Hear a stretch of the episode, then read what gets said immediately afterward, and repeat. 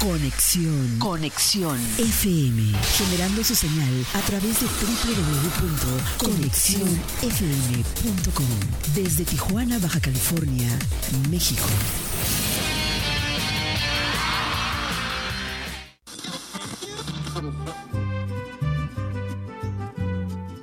Nuestro siguiente programa es un espacio patrocinado.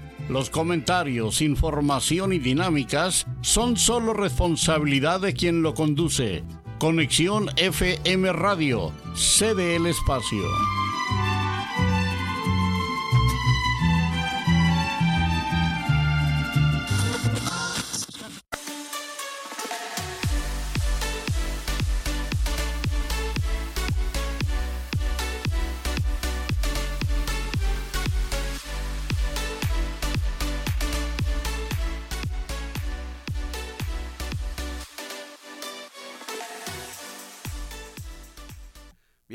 Muchas gracias por estar en este primer programa de AMPAC BC, Asociación Nacional de Periodistas eh, AC AMPAC de Baja California. Estamos el licenciado Mercedes Parra Gómez y su servidor José Ángel Insunza. En esta primera ocasión vamos a estar conversando eh, telefónicamente con otros compañeros y a partir de aquí vamos a tener una dinámica de conversaciones con los de- eh, con periodistas de diversas agrupaciones, no solamente de AMPAC. Eh, bien, bienvenido, licenciado. Muchas gracias, Veras, en este programa número uno de AMPAC, que hoy, hoy lo iniciamos en un día muy especial. Sí, un día muy especial porque es puente, es eh, día inhábil y eh, se supone que a quienes trabajen hoy deben de pagarles triple. Así es, tre- tres veces más. O sea, es decir, su salario del día más dos veces más. Eh, vamos a empezar con un tema que se realizó eh, la pasada, el pasado fin de semana, el sábado, sábado 4 de febrero, que fue la eh, reunión informativa, porque esta no fue la consulta, para la consulta a pueblos y comunidades indígenas y afromexicanas. Esta eh, reunión informativa fue el previo a la consulta que se va a realizar el 4 de marzo. Fíjate, eh, José Ángel, que efectivamente por ahí, en este caso, eh, nosotros estuvimos ahí cubriendo un evento, el evento por allá en una escuela bilingüe indígena, por allá en Cañada Verde, en donde estuvo presente eh, los diputados Sergio Moctezuma, Ramón Vázquez y el regidor, no me acuerdo, un, un diputado más. Eh, ahí estuvieron presentes algunas, algunas personas de, de origen indígena, eh, Mixteca Alta, eh, los mixtecos y también por ahí gente originaria de Chiapas. Eh, Fue una consulta informativa netamente, en donde, en donde estuvo el INE presente eh, como medio para dar a conocer la información de la consulta que viene el 4 de marzo. Estuvo el regidor Edgar Montiel allí, que Es él correcto, es presidente es. de la Comisión Indígena en el Cabildo de Tijuana. Y eh, precisamente estábamos viendo que el municipio de Tijuana es el único que no solamente tiene una comisión edilicia eh, para los indígenas, sino también una dirección ya para eh, la atención a indígenas y, y demás.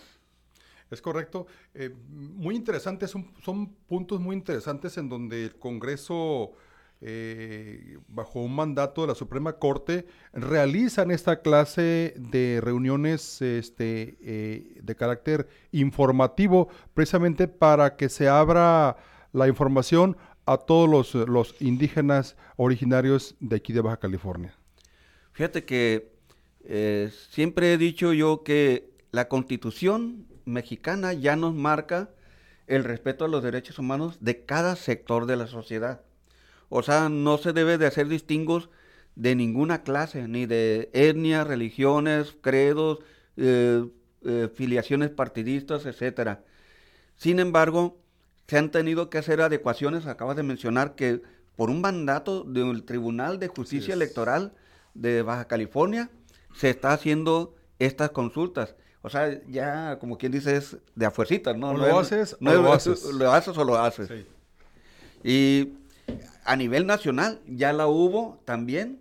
Esto también eh, es una adecuación que se va a hacer a, la, a una reforma que se hizo precisamente en este mandato de López Obrador eh, para que los indígenas y afromexicanos tengan derechos políticos electorales en todo el país. Cabe también mencionar, eh, José Ángel, que estas consultas este, netamente informativas participaron los 25 diputados a lo largo y ancho de Baja California. Eh, por ejemplo, eh, en el caso de Cañada Verde, ahí está el diputado Julio César. No estuvo ahí Julio César. A él le tocó en otro, en otro, a él le tocó en el CEAR. Es correcto. En el caso, por ejemplo, del diputado Ramón Vázquez, él pertenece al 12 distrito y estuvo en el distrito de Julio César. Eh, Moctezuma es del 8 y estuvo precisamente en el distrito de, de, Julio César. Pero lo cierto es que aquí cabe muy bien destacar que los 25 diputados del Congreso estuvieron este, participando en esta consulta eh, netamente informativa, llevando a cabo la información, vágase la redundancia, a todos y a todas las personas de origen indígena y afromexicanas. Fíjate que yo me asombraba de pensar afromexicanas, o sea que vinieron descendientes eh, o personas oriundas desde África a residir aquí en nuestro país. Y sí, eh, allí al menos en el eh, CEAR vi a, representantes de asociaciones de afromexicanos. Es decir, sí tenemos eh, eh, pobladores de, ese... No, si nos damos cuenta, aquí hay gente que viene de Salvador, de Honduras, eh, de Guatemala, haitianos incluso. Entonces creo que por eso es que se da esa diversidad de, personas y que también ellos tienen esa, van esa igualdad para que puedan tener los mismos derechos y las mismas obligaciones. Sí, todo esto viene para que eh, después de la consulta del 4 de marzo, el Congreso empieza a legislar y adecuar las leyes, la constitución política, sobre todo del estado de Baja California, para que eh, los indígenas y afromexicanos tengan un espacio en las diferentes, eh, ¿cómo se dice?, cargos públicos que se van a, a someter en votación el año 2024. Sí, por eso es que se hace esta encuesta eh, pero lo cierto es que en algunos, eh, en algunas, en algunos eh, sedes, por decir, por decirlo así, por ejemplo, en el caso de Rosarito, no hubo gran mayoría de personas. Entonces, ahí en el evento de Cañada Verde, por ahí hubo algunos, algunas participantes que mencionaron de que por qué no convocan a una sola sede ¿Por qué? Porque hay personas de que no cuentan con recurso, con, recurso necesario y tienen que trasladarse a otro punto, ¿verdad? Entonces, pues, ¿quién nos lleva? ¿Quién nos trae? Entonces, creo que falta por ahí participación por parte eh, de la Suprema, por parte del gobierno y por parte del Congreso para incentivar esta clase de reuniones y que sean más, más, más copiosas, vaya. En el SEAD estuvo muy copiosa, ¿eh? Muy bien. Y este eran aproximadamente como 200 personas, la mayoría de ellos descendientes de eh, indígenas y afromexicanos. Y eh, lo único que comentaron es que en Ensenada había dos sedes, una en Ensenada y otra en San Quintín, pero que había personas de esas etnias que residían en Guerrero Negro, en algunas otras partes muy lejanas y que necesitaban una transportación. Pues a final de cuentas eh, dijeron que ya estaban organizados de esa manera, la convocatoria se hizo eh, eh, de tal manera que ya no se puede cambiar ahorita debido a los tiempos también. Pero bueno, ojalá que salga todo bien y el detalle es, comentaba que es para que ya legalmente tengan ellos esos derechos políticos electorales, porque en la pasada elección de 2021 lograron tener algunas representaciones. Si tenemos a Evelyn Sánchez, por ejemplo, el regidor Edgar Montiel en el caso del municipio. Y este, hubo candidatas y candidatos eh, indígenas, eh, lo cual se dio porque el, Instituto Estatal Electoral ordenó que se hiciera de esa manera para darles equidad, condiciones de igualdad. Y ahora ya no va a ser nomás por una petición o una orden del Instituto Electoral, sino que vaya a ser por ley. ¿Qué te parece si pasamos ahora precisamente al otro tema que es el de los cambios que ha habido en el municipio? Muy interesantes. Ya ves que eh, salió Jesús García de la Secretaría General del Ayuntamiento y entró eh, este Miguel Ángel Bujanda como nuevo secretario, pero todo lo que olió o todo lo que olía a Jesús García se fue. se fue. Se fumó. Entraron otros eh, otros funcionarios, obviamente pues son de confianza. Fíjate pero se avecina más cambios en las delegaciones. Fíjate que el, yo recuerdo que el primer secretario que era este Jorge Jorge Salazar. Jorge Salazar, por ahí había una serie de una serie de, quejas, una serie de, de, situaciones que no ayudaban a la alcaldesa Monserrat Caballero. Bueno, derivado de una situación ahí este, complicada, sale Jorge Salazar y entra Jesús García. Todos veíamos, este, eh, pues escuchábamos que iba, iba a ser totalmente diferente, que esto venía a dar oxigenación al municipio, a los grupos eh, de liderazgos comunitarios, a los empresarios, a la sociedad en general. Todo iba muy bien. ¿Cuándo, llega Jesús? En diciembre, ¿no? El 5 de septiembre fue cuando tomó protesta. ¿Y cuándo, cuándo, Salió ahora el 5 de febrero. Prácticamente. No, no, desde que el, fue la el semana 15 el, caso es que hace un poco más de 10 días. Duró poquito en el poder, pues. Sí. Duró poquito en el poder. Ahora, todo el mundo está a la expectativa a ver qué va a pasar con, con, el, con nuevo secretario Bujanda. Espero que esto le dé, le dé políticas públicas más correctas y que ayude y aligere la carga a la alcaldesa y que la sociedad se, se, sienta más tomada en cuenta. Fíjate que me disculpe mucho la alcaldesa. Eh, vamos a pasar a un corte y luego seguimos. Vamos a paso comercial y regresamos.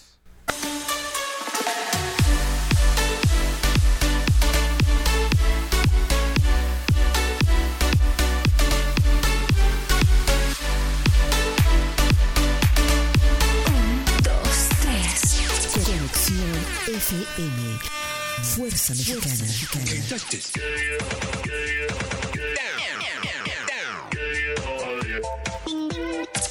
Con estudios y oficinas en Boulevard Gustavo Díaz Ordaz, 12649, local 11C, Plaza Patria, Fraccionamiento El Paraíso. Tijuana, Baja California, México, México, México, México.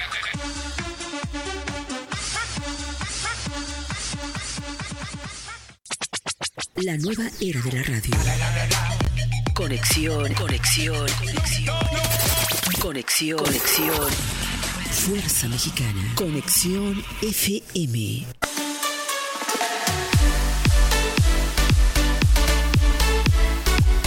Bien, aquí estamos de vuelta. Decía que me disculpará un poco la alcaldesa Montserrat Caballero, pero yo veía que con Jesús García había mucha potencial para levantar muchas cosas buenas en el municipio.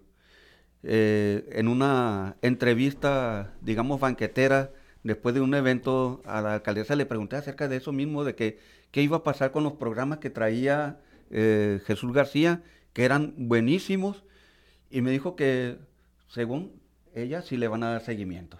Pero no encuentro yo, por ejemplo, en, Miguel, Ángel Bujanda, y quiero que me, eh, que me lo desmienta con hechos, o sea, al contrario, tengo los mejores deseos para que él funcione muy bien, pero hasta ahorita eh, no le he sabido que tenga las tablas políticas que tenía, o que tiene más bien de, este eh, Jesús García, porque él lograba conciliar con todos, priistas, panistas, eh, perredistas, eh, eh, de Movimiento Ciudadano, de ecologistas, de todos. O sea, no había una sola persona de grupos políticos diferentes a las que no atendiera bien e incluso hacía mucho trabajo de campo. Recordemos que Miguel Ángel Bujanda venía fungiendo como secretario particular del gobernador este, Francisco Vega de la Madrid. Así es. Eh, de repente pues ya se hace de morena. Entonces eh, estaba en control urbano, llevando a cabo las obras que la alcaldesa y la sociedad estaban reclamando. Después este, eh, proponen a una terna que estaba precisamente el oficial mayor, estaba Miguel Ángel Bujanda y estaba una persona más, no recuerdo. El caso que eran tres. Ajá, sí, sí, es que siempre se hace por. Pero, pero fíjate una cosa, eh, cuando se llevó a cabo la sesión de Cabildo, eh, todos los regidores estuvieron de acuerdo, menos Sandra Magaña, menos Enrique Anaya y menos Ginarana. Tres votos en contra de que el nuevo secretario de gobierno pues llegara. Pero aún así, aún así se da, se da como oficial que el nuevo secretario de gobierno es Miguel Ángel Bujanda. Fue así porque había mayoría. y acuérdate que así, así son las votaciones.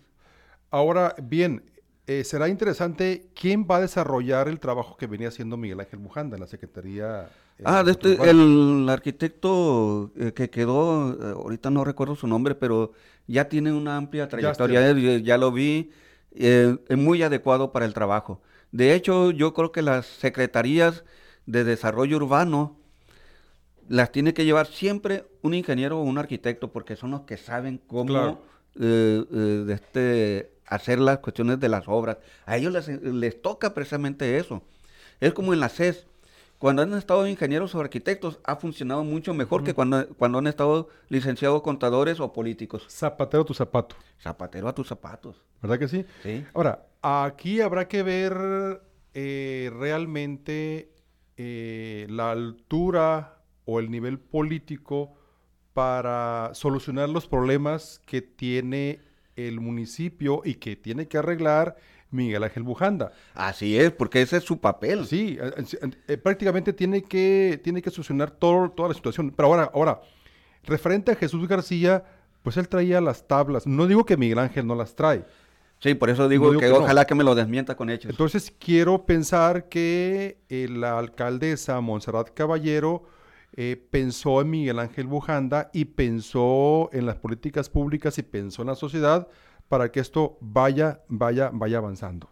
Sí, hay algunas cuestiones que parece ser que Bujanda sí tenía algo que meterse en cuestiones políticas, pero ahorita no lo vamos a mencionar, al contrario, vamos a desearle que realmente sea efectivo en esa función que le tocó. Ahora, lo que sí, lo que sí es cierto, y me gustaría saber, ¿Qué fue lo que pasó con, Miguel Ángel, con, este Juan Jesús García?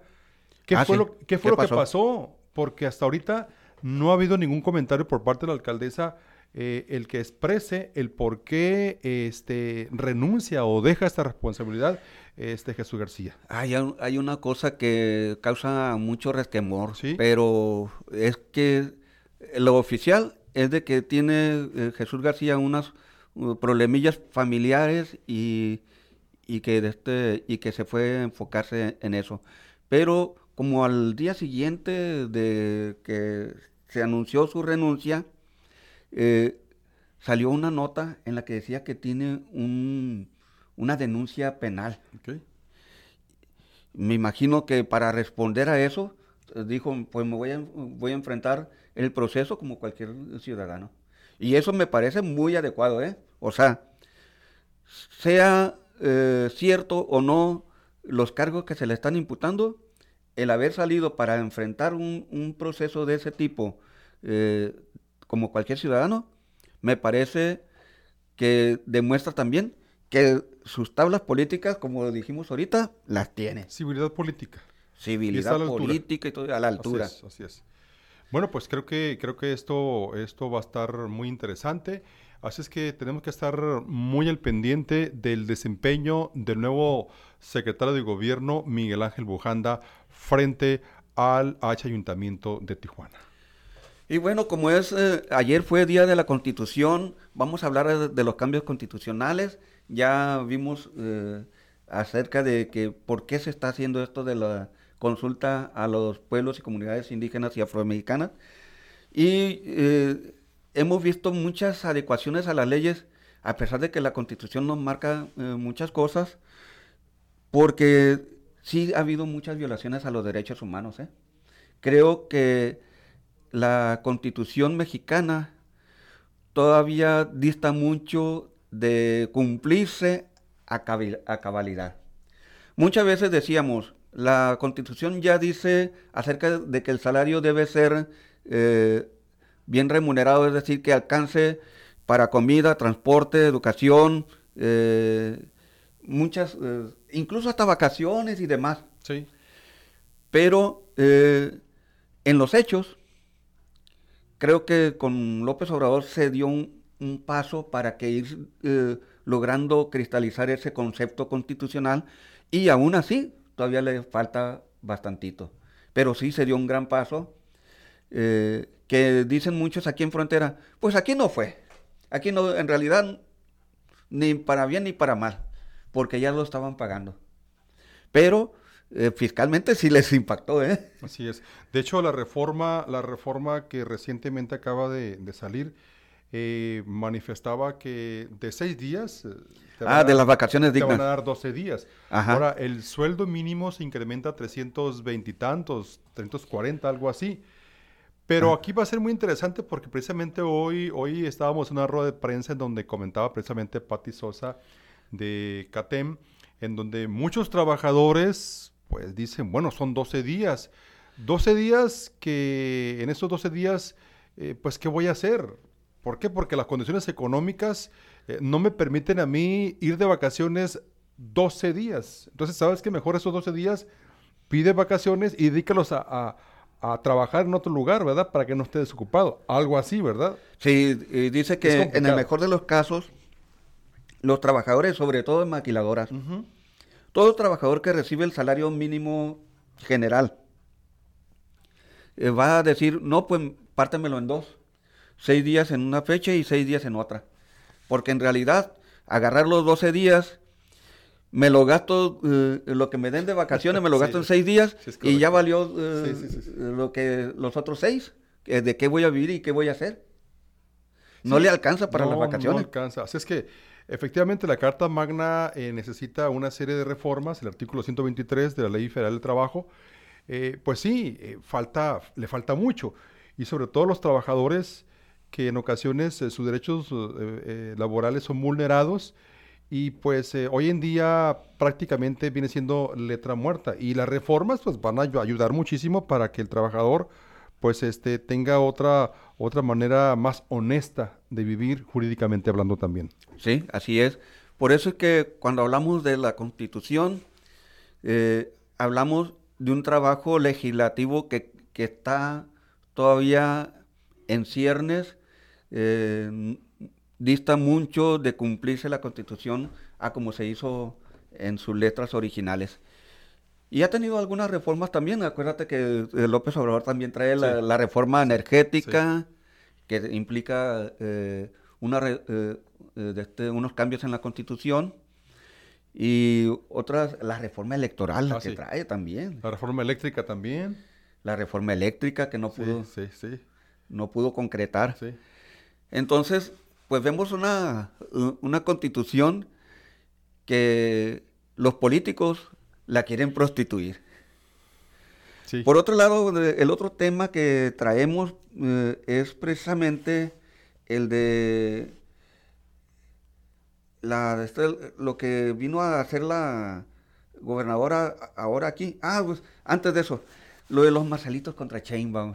Ah, es un tema muy interesante. Muy interesante porque estas son las eh, el preludio de lo que del 2024 y ya están ahorita las colcholatas a todo lo que dan. Déjame te comento eh, la venida reciente de Marcelo Ebrard a una escuela particular fue un exitazo.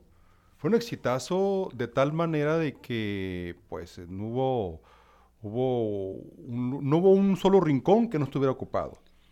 Eh, pero derivado de todo esto, veo, este, en mi manera muy personal, veo a un Marcelo Ebrard que va en caballo de Hacienda. Así lo veo yo. Ahora, eh, todo esto, todo esto ha venido, ha venido este, a dar otro, otro sesgo totalmente, totalmente diferente, pero el éxito de todo esto fueron los famosos Marcelitos. Eh, sí, fueron que si bien eh, Marcelo el año pasado estaba eh, cabalgando muy fuerte, como dice usted, le enseñó como caballos de hacienda. Ahora que hubo la presentación de los equipos de promoción de la figura de Marcelo Ebrard, saltaron a la palestra los marcelitos, unos bonitos de peluche o de, o de tela que, este, que pues llamaron la atención a nivel nacional. Vamos a ir a un corte eh, y regresamos. Regresamos.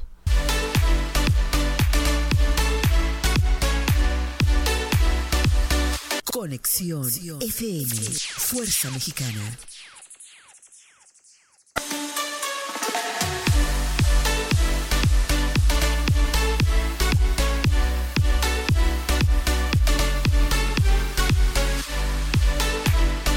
Bueno, muchas gracias por sintonizarnos en este programa de AMPAC BC, charlando con periodistas. Y estábamos platicando ahorita del tema de los marcelitos y Chainbow, que eh, a raíz de los monitos esos de tela, eh, pues despegó bastante. Creo que eh, si el marcador iba más o menos parejo con la Chainbow, que, que creo que no, nunca ha estado parejo, Marcelo le dio eh, una, una alza eh, tremenda a esta carrera de, de corcholatas. Fíjate, eh, este José Ángel, que fue muy interesante porque el evento se realiza aquí en un conocido hotel de aquí de Tijuana, a nivel local, donde vinieron este, senadores, vinieron invitados, pero lo curioso de todo esto que notas, eh, medios estatales y medios nacionales eh, les dieron una difusión tremenda, porque fue, precisamente fue, fue un boom increíble el de los Marcelitos, que por cierto así, así se quedó, eh, todo el mundo apoyando al carnal. Y, y, todo el mundo muy efusivo, todo el mundo muy contento con los, con los monitos o Marcelitos. Y te das cuenta que como que esto eh, vino a destantear una, eh, una denuncia y luego una especie de orden que se dio también del Instituto Nacional Electoral para que no se use la figura del presidente López Obrador. Pero nadie dijo que no se use la figura de Marcelo Ebrard. Así es, este, de hecho eh, hubo el, tribunal, ¿verdad? El tribunal eh, fue el que dio la instrucción de que no se promoviera precisamente a través de, esta clase de monitos de López Obrador. Pero veo al carnal que sigue a pasos galopantes, este, nadie le dice nada, está imparable y, esto viene, viene a, dar, a dar a conocer que pues, la carrera... La carrera para el 2024 eh, veo a un carnal que va en la delantera y va a pasos, a pasos agigantados. Sin embargo, pues hay que recordar que en política nada es escrito y además estamos comentando fuera de eh, cabina que están haciéndose las cosas al viejo estilo priista.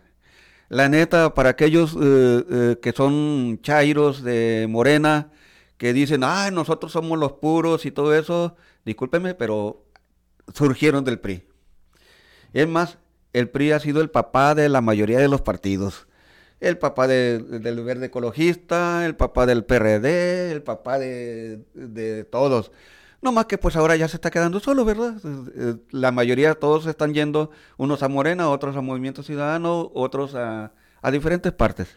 Fíjate que ahorita que dices que otros se van a Morena, eh, recordemos de que la semana pasada por ahí el diputado Román Cota del Revolucionario eh, renuncia precisamente al revolucionario institucional. Estamos hablando del diputado Román Cota eh, de Tecate. Y precisamente nos da la declaración que se va como diputado independiente. Pero precisamente eh, la semana pasada ya lo vimos ahí haciendo trámites en la Casa Morena. La gobernadora ya, ya lo reconoció como un diputado más de la transformación. ¿Con esto qué te quiere decir?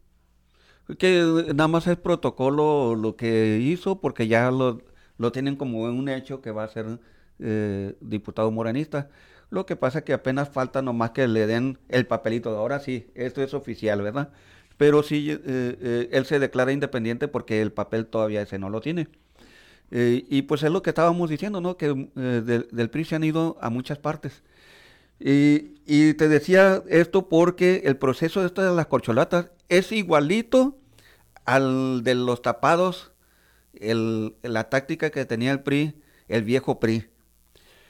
Aquí se dice, por ejemplo, que el tapado va a ser Adán Augusto. Adán Augusto. Otros dicen, no, que es que la Chamber es la que tiene el dedazo.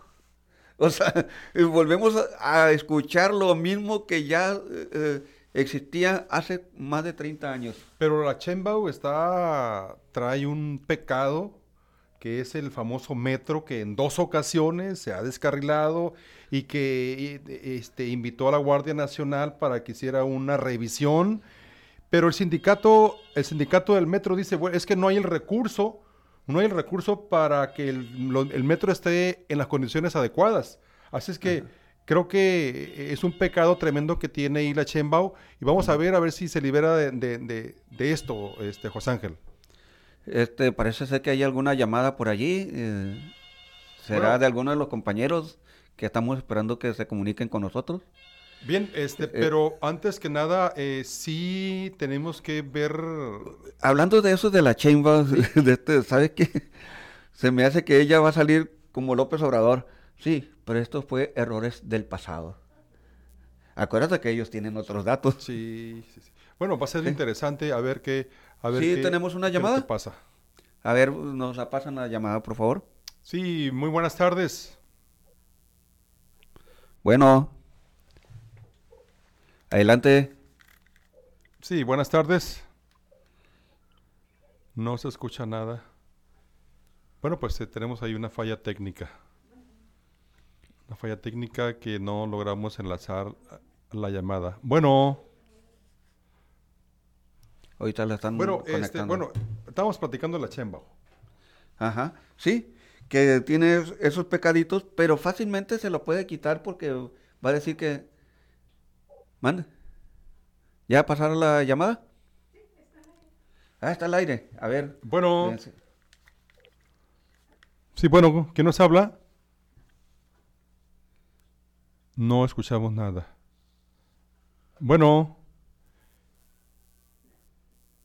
Bueno, no, no logramos escuchar nada. Este, traemos una falla, una falla de carácter eh, técnico.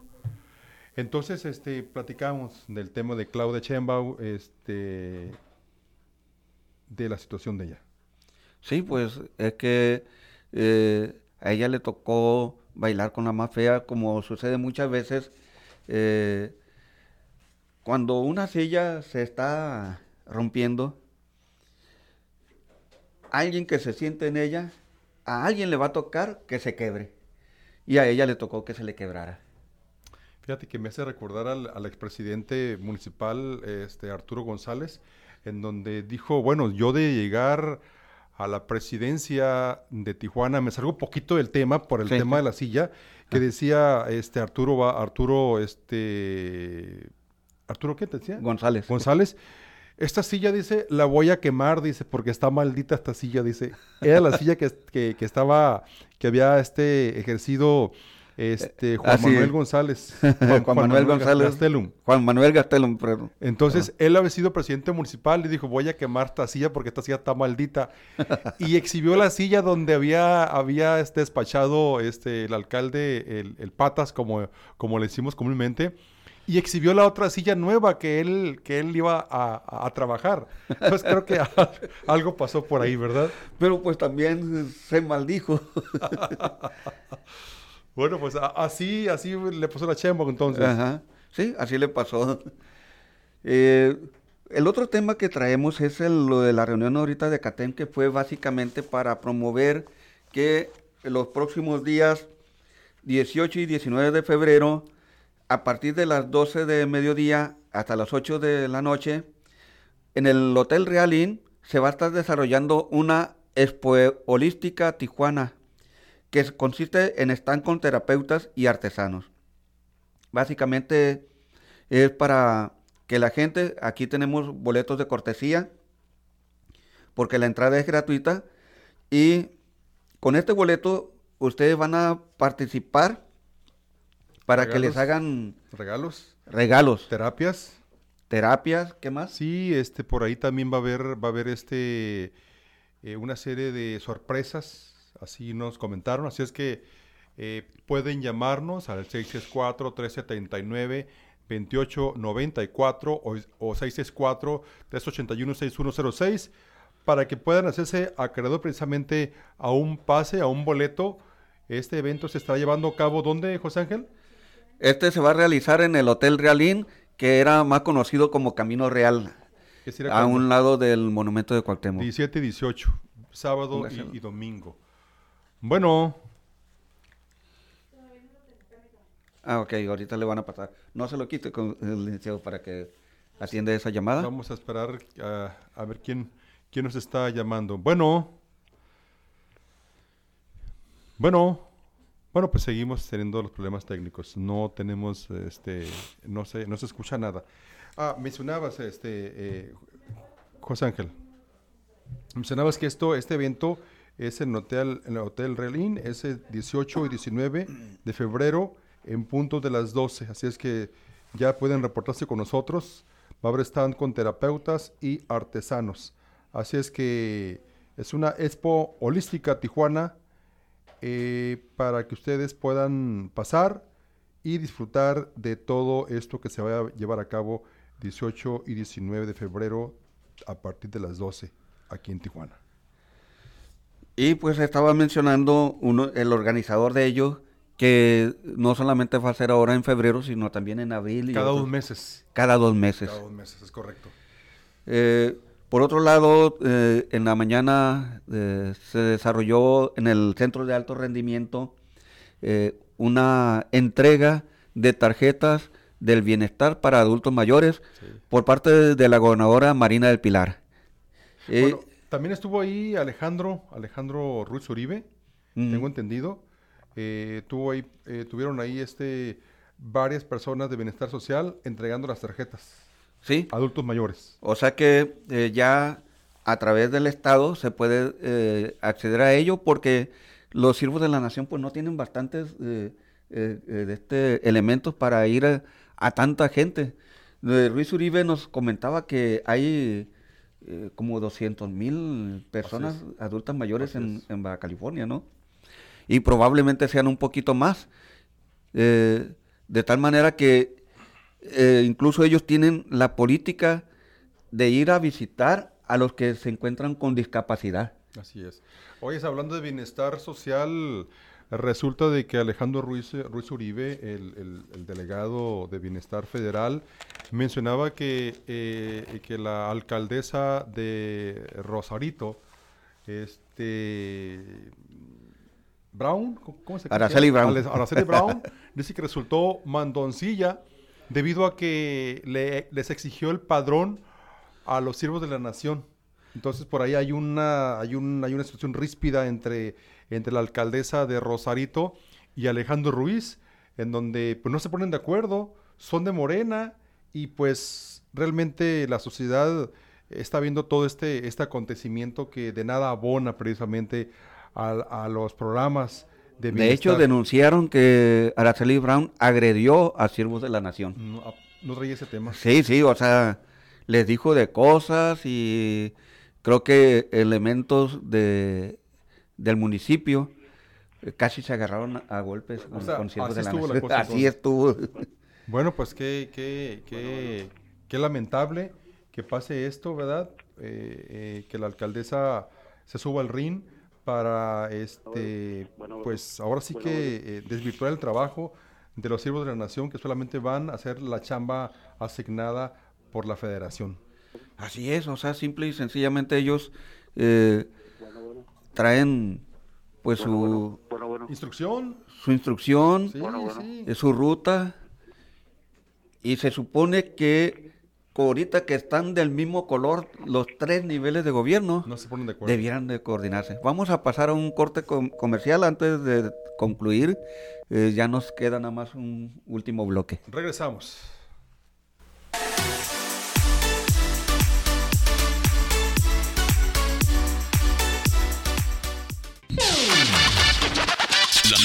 nueva era de la radio. Conexión, FM, Fuerza Mexicana.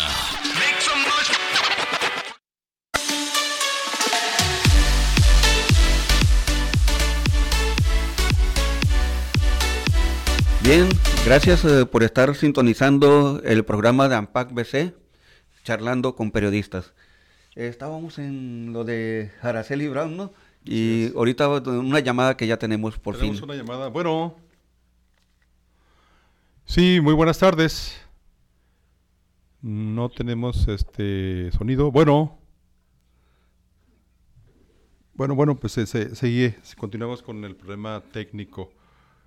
eh, con el problema, problema técnico que nos hable, que, es, Algún cablecillo por allí. ¿no? que pone resistencia, ¿verdad? muy bien. Este, sí, lamentablemente eh, aquí no ha funcionado lo que funcionó en el tiempo de Calderón y el gobierno de Baja California, que eran presidencia, gubernatura y alcaldías del mismo color. Y con todo y que eh, hubo el gran problema de la violencia, Sí. estaban coordinados. Eso que tú acabas de decir es muy importante. ¿Por qué? Porque si la federación da, da una instrucción, se cumple hasta la alcaldía. Así es. Y así debe ser. Entonces, resulta de que en el estado traen el tema, pero el municipio de San Quintín no lo trae, y es donde hay, es donde hay esos, esos choques. Entonces, sí, sí resulta un poco complicado y, y las autoridades no se ponen de acuerdo. Y son del mismo partido. Pero le sucede lo mismo que les pasó a los perredistas, Sí. que tienen sus tribus. Y eso me recuerda una cosa, hablando ya de tribus políticas, ¿Por qué tribus? ¿Grupos? grupos, Grupo de poder. sí, grupos de poder. Ok, muy bien.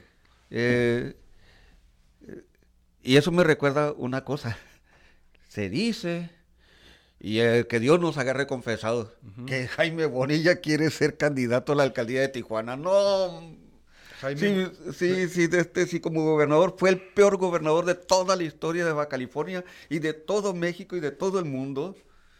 ¿Cómo va a ser alcalde de Tijuana? hablando- Espero que no, digo. ¿me estás hablando del exgobernador? Del exgobernador Jaime Bonilla, Jaime Bonilla, actual senador. actual senador que de- ni debió haber regresado a la senaduría. Digo, si tiene dignidad política. Porque en la senaduría también ha tenido tras, eh, eh, traspiezos.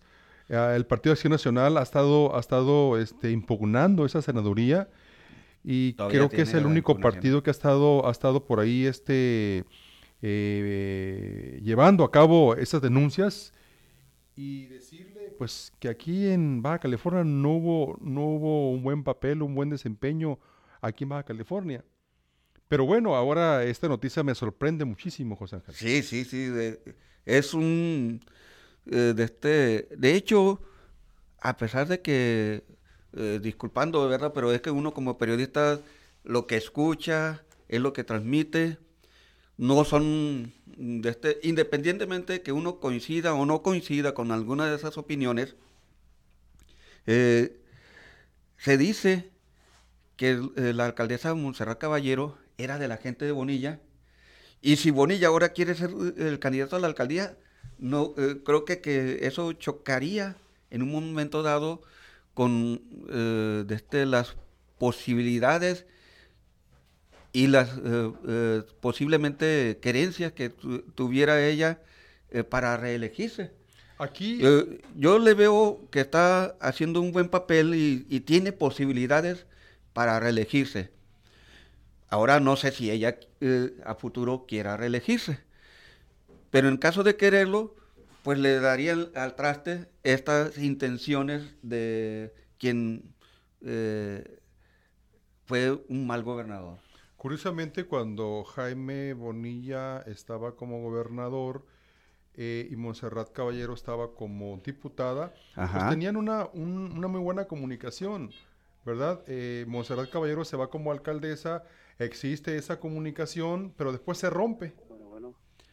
Pues eh, eh, se Entonces- rompe y al mismo tiempo no sabría hasta dónde, eh, porque en la política, vuelvo a, a comentar, Nada está escrito. nada está escrito y todo cambia de un momento a otro. Ahora, eh, si Jaime Bonilla quiere ser gobernador, eh, resta saber si la sociedad bueno. tijuanense va a votar Bueno, por él. Al Sí, menos, ah, si quieres ser alcalde, no me lo metas otra vez de gobernador. que, que, por cierto, es su, eh, es su idea, ¿eh? tirada, ¿no? Es su Sí, tirada. O Bueno, sea, la está. tirada de él es meterse a la alcaldía de Tijuana para estar otros tres añitos ahí Es en el poder público y en el 2027 lanzarse otra Oye, vez a la gobernatura, ahora sí, por lo que seis pasa años. es que fueron dos años nada más, pues. Sí. eran, y eran cinco.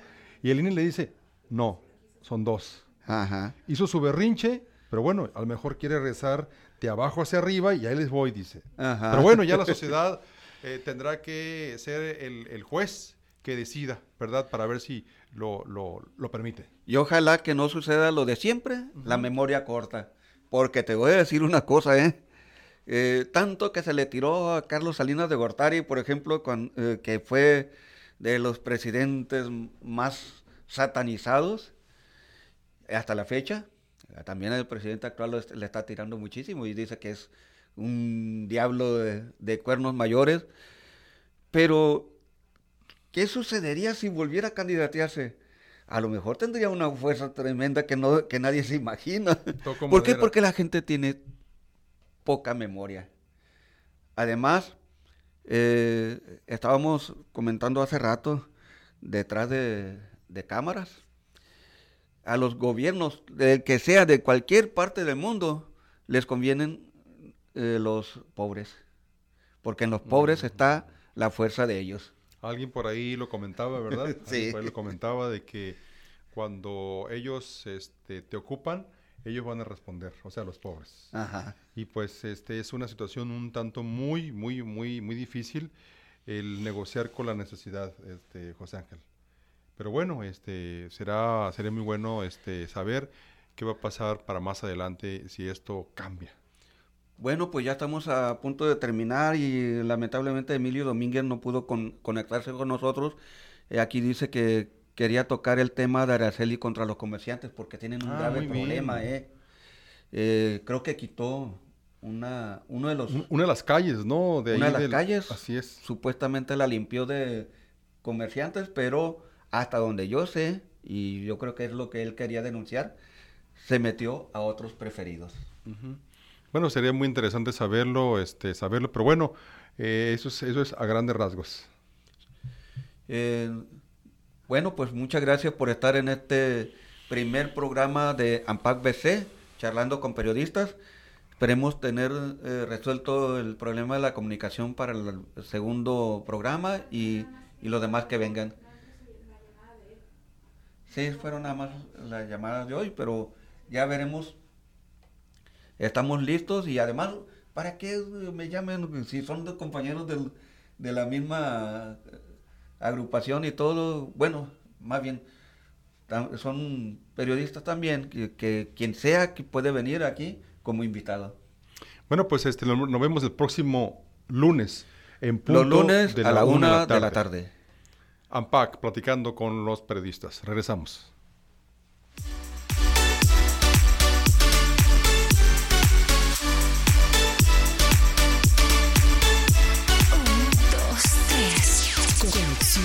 FM. Fuerza Mexicana.